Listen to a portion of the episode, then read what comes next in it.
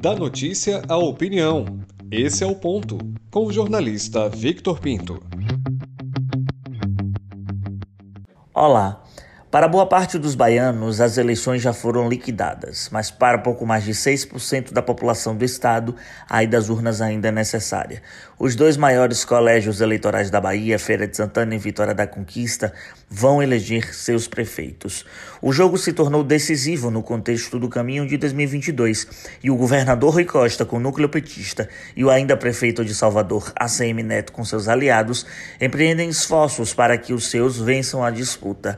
Na na Princesa do Sertão, o prefeito Colbert Martins, alicerçado pelo ex-prefeito José Ronaldo, busca vencer o deputado federal Zé Neto, que, mais uma vez, vai para o tudo ou nada e nunca antes na história da sua trajetória esteve tão perto de assumir o cobiçado executivo feirense. Apesar do petista ter ficado à frente no primeiro turno, a diferença foi pouco mais de 9 mil votos, a disputa segue acirrada e, assim como em conquista, é difícil cravar um vitorioso, lembrando que Colbert é MDB e Zé Neto é PT.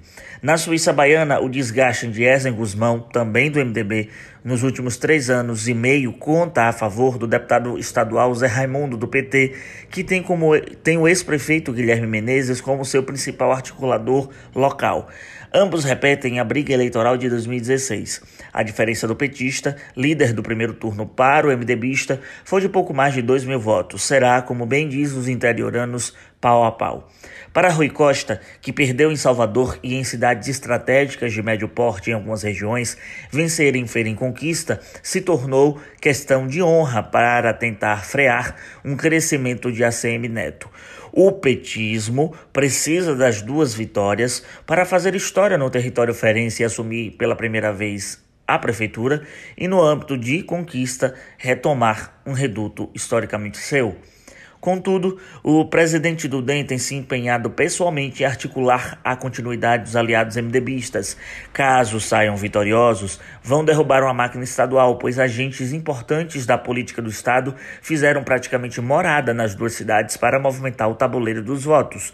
A expectativa do gabarito de Neto para a concorrência ao governo se fortaleceria. Possuir a máquina do porte dessas duas cidades auxiliam no processo regional necessário em uma eleição para o Executivo Estadual e para a vaga do Senado Federal, além de alocar agentes políticos em engrenagem comum do jogo. Assistiremos no domingo, dia 29, uma prévia localizada do que pode ser em 2022.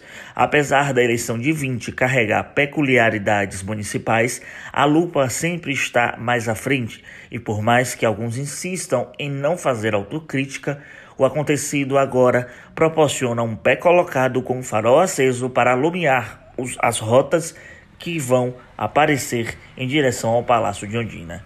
Eu sou Victor Pinto e esse é o ponto.